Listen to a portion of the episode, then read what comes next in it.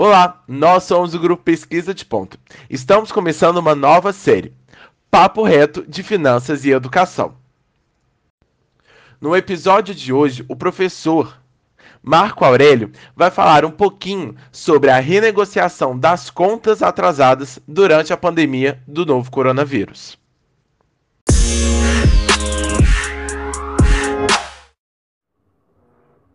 Olá pessoal, aqui é Marco Kisteman, líder do grupo Pesquisa de Ponta, UFJF, no nosso pod. O tema desse podcast é renegociar as contas atrasadas durante a pandemia da Covid-19.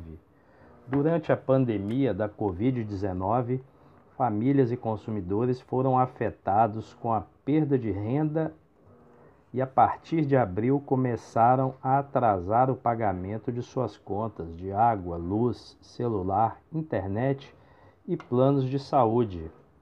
Assim, após o início da pandemia, foram instituídas leis que proibiam o corte de serviços essenciais e autorizavam, após um período em que as pessoas pudessem novamente retornar às suas práticas de trabalho, a renegociação dessas dívidas e os seus parcelamentos.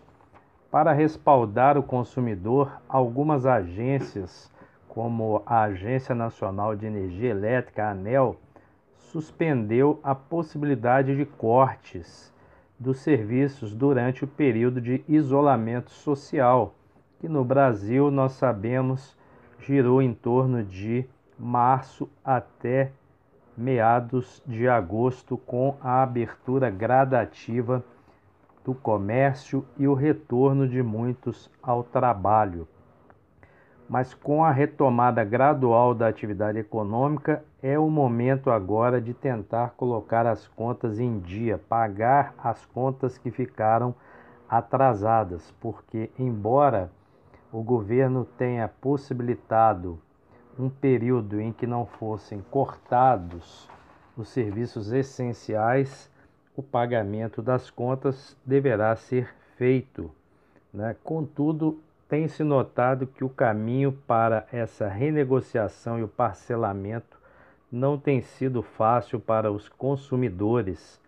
Né? Embora as empresas afirmem que estão dispostas a estabelecer condições de renegociação, Muitos consumidores que nós conhecemos têm tido extrema dificuldade de renegociar suas contas de água, luz, internet e celular. Né? As operadoras de celular, pelo que nós notamos, eh, aguardam que os clientes inadimplentes se comuniquem com ela, com cada uma delas, né? Para renegociar seus débitos. Isso pode ser feito pelos canais do Facebook, Twitter ou procurando uma loja da sua prestadora de serviços de telefonia celular e internet. Né? Contudo, outras agências, como as agências que fornecem luz e água, a situação está um pouco mais delicada e muitos não conseguem contato para renegociar as suas dívidas. Né? Muitos relatam que as concessionárias têm obstruído e dificultado essas renegociações, mas na verdade elas têm que facilitar a renegociação desses débitos com os consumidores. O problema é que no Brasil ainda não há uma lei que seja unânime e possa promover a facilidade dessa negociação. Né? Ah, as pessoas querem pagar suas contas, isso é fato. O brasileiro, em geral, é um povo que honra seus compromissos, paga suas dívidas, né? ou em períodos corretos, ou em, naqueles bolsões, né? naquelas promoções que são feitas pelo Serasa Experian de renegociação de dívidas. Né? A questão é que falta uma regra específica sobre a renegociação, conforme é narrado pelo Instituto de Defesa do Consumidor, né, que já enviou, inclusive, à ANEL uh, um pedido questionando a situação de inadimplência de consumidores de energia elétrica. Né? Um estudo também feito pelo Instituto Locomotiva revelou que em abril 90 milhões de brasileiros, né, cerca de 58% da população, deixaram de pagar alguma conta.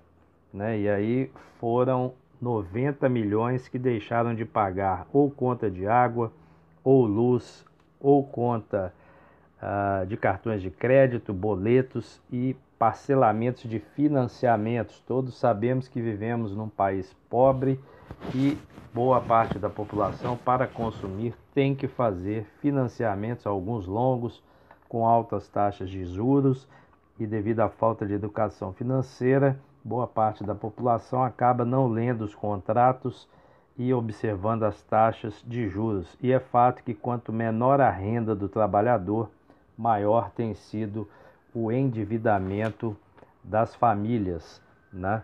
E o, o que seria uma solução que a gente poderia dizer, né? O que seriam direcionamentos para essas famílias, para esses consumidores que têm as suas contas atrasadas.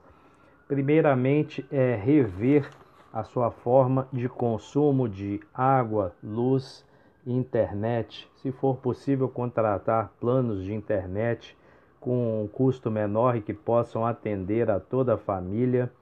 Né? Tomar banhos mais curtos, agora que nós estamos entrando né, num período mais quente, pré-verão. É, redimensionar a potência do chuveiro, colocar no verão, evitar banhos longos, evitar deixar a luz acesa em cômodos em que não há ninguém e, sobretudo, é evitar o gasto de água, que é o bem mais precioso que nós temos e que muitos ainda continuam lavando o carro, lavando o passeio, lavando a poeira que fica na porta de casa.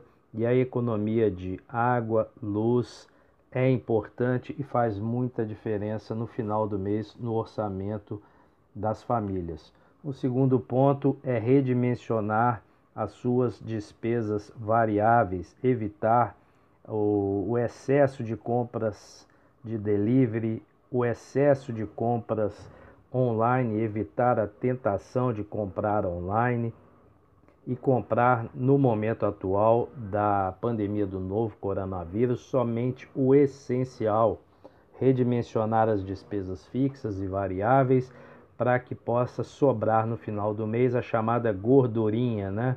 Aquela, aquele dinheirinho que sobra e que a gente pode fazer um colchão de emergência, fazer uma poupança com um dinheirinho que vai ser usado para emergências, né? E nós sabemos que muitas das famílias no Brasil, antes da chegada do final do mês, já não tem mais um real no bolso né? e tem que fazer serviços extras, bicos, fazer o plano B, além de trabalhar, tem que ter uma renda extra e muitas vezes isso, essa renda extra é o que garante a alimentação e as condições mínimas de sobrevivência de boa parte dos brasileiros.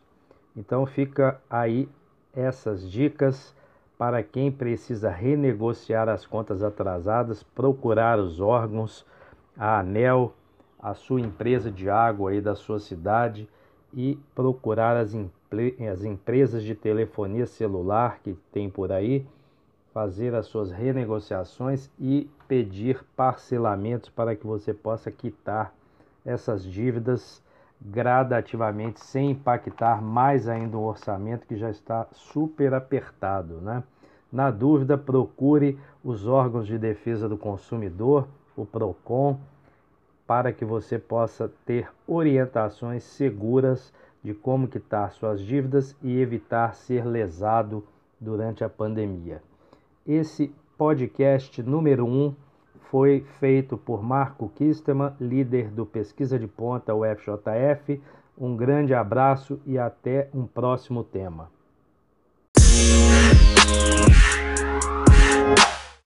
Então, pessoal, por esse episódio é só. Ficamos por aqui. Se você quiser escutar os outros episódios, já estão disponíveis aqui na plataforma, o episódio 1 e o episódio 2. Não se esqueça de nos seguir nas nossas redes sociais e no canal do YouTube.